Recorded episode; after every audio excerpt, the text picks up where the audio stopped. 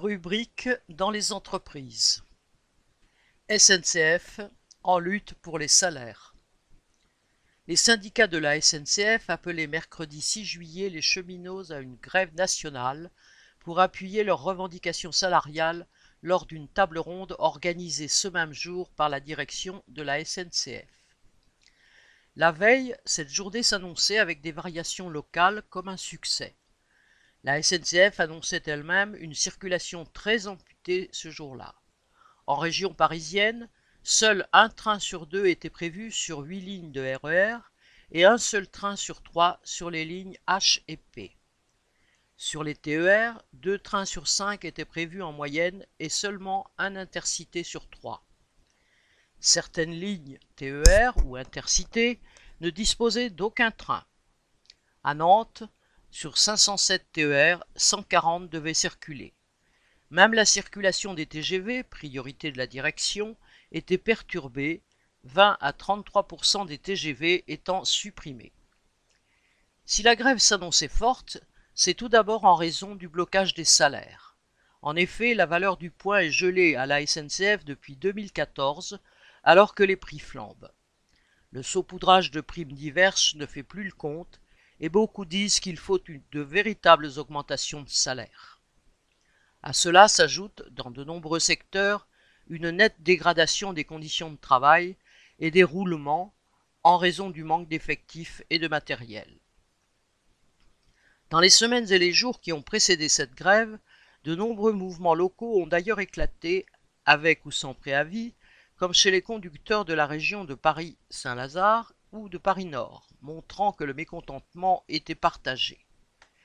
Des débrayages sur les salaires ont aussi été massivement suivis aux ateliers de maintenance TGV du Landy. La grève s'y annonçait très forte le 6. Un cheminot disait, citation, Le 6, il faut qu'on tape dur. Fin citation. Il en allait de même, par exemple, aux ateliers du dépôt de Rennes. Le tram-train dans l'ouest de Lyon s'annonçait totalement à l'arrêt, 100% des conducteurs, souvent très jeunes, s'étant déclarés grévistes. En revanche, à l'approche du 6, d'autres secteurs restaient plus attentistes, comme dans certains technicentres de maintenance où il fallait convaincre pour entraîner dans la grève. La préparation à cette journée par les militants syndicaux a été variable suivant les secteurs.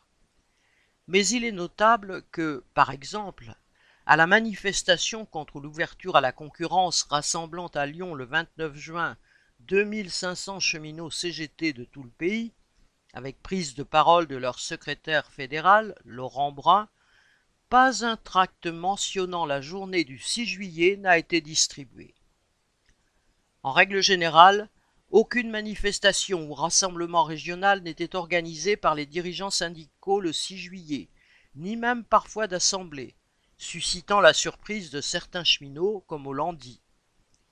Et dans les médias et les tracts, les dirigeants syndicaux, tant de Sudrail que de la CGT ou la CFDT, prenaient bien soin de préciser qu'il s'agissait d'une grève carrée, entre guillemets, pour appuyer les négociations et ne souhaitait visiblement pas que les cheminots puissent décider eux-mêmes de la suite à donner, pas plus que de leurs revendications.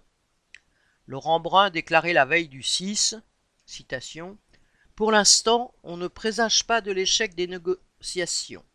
On reprogrammera des suites à la rentrée si les réponses ne sont pas à la hauteur de ce qu'on attend. En tout cas, les directions syndicales, tout en étant à l'origine de cette première riposte, ne tenaient manifestement pas à laisser les grévistes décider eux-mêmes de cette suite, quelle qu'elle soit, ni de juger par eux-mêmes des résultats des négociations.